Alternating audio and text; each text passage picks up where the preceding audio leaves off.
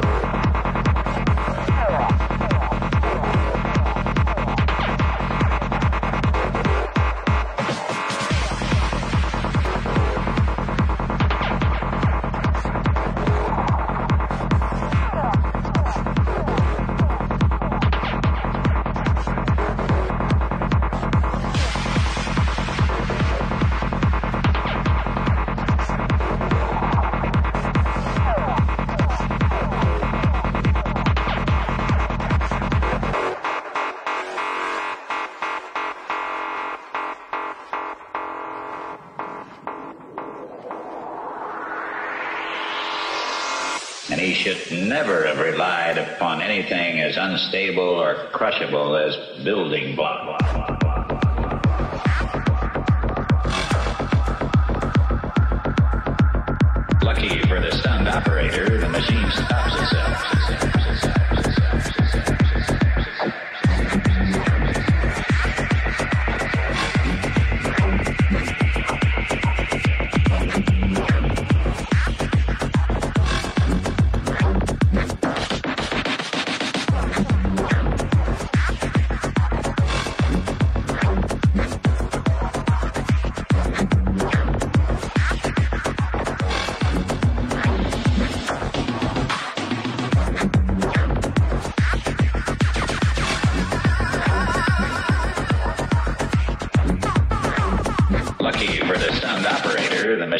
stops itself.